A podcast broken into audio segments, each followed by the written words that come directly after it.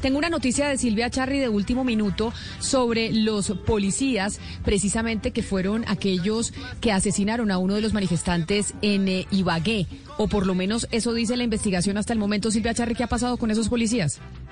Sí, señor, una sí, señora, una investigación que lleva la justicia penal militar, Camila, y es que un juez penal militar justamente pues acaba de revocar la medida de aseguramiento que le había dado hace unas tres semanas aproximadamente, Camila, al mayor de la policía metropolitana de Ibagué, Jorge Mario Molano, y al teniente Andrés Parra, que es o era el comandante del CAI del éxito de la calle 80. Estos dos uniformados son procesados como presuntos responsables del homicidio del estudiante Santiago Andrés Murillo, que recordemos fue perpetrado en medio de las protestas del primero de mayo en Ibagué. Es decir, después de que los abogados de estos dos policías allegaran nuevas pruebas, que digamos estas pruebas son reservadas, no conocemos cuáles son esas pruebas, el juez penal militar les dio o les permitió continuar en libertad el proceso. Este es el caso, Camila, del joven de 19 años que todos conocimos este video desgarrador en el que se escuchan los gritos de su madre a las afueras de un hospital pues a darse cuenta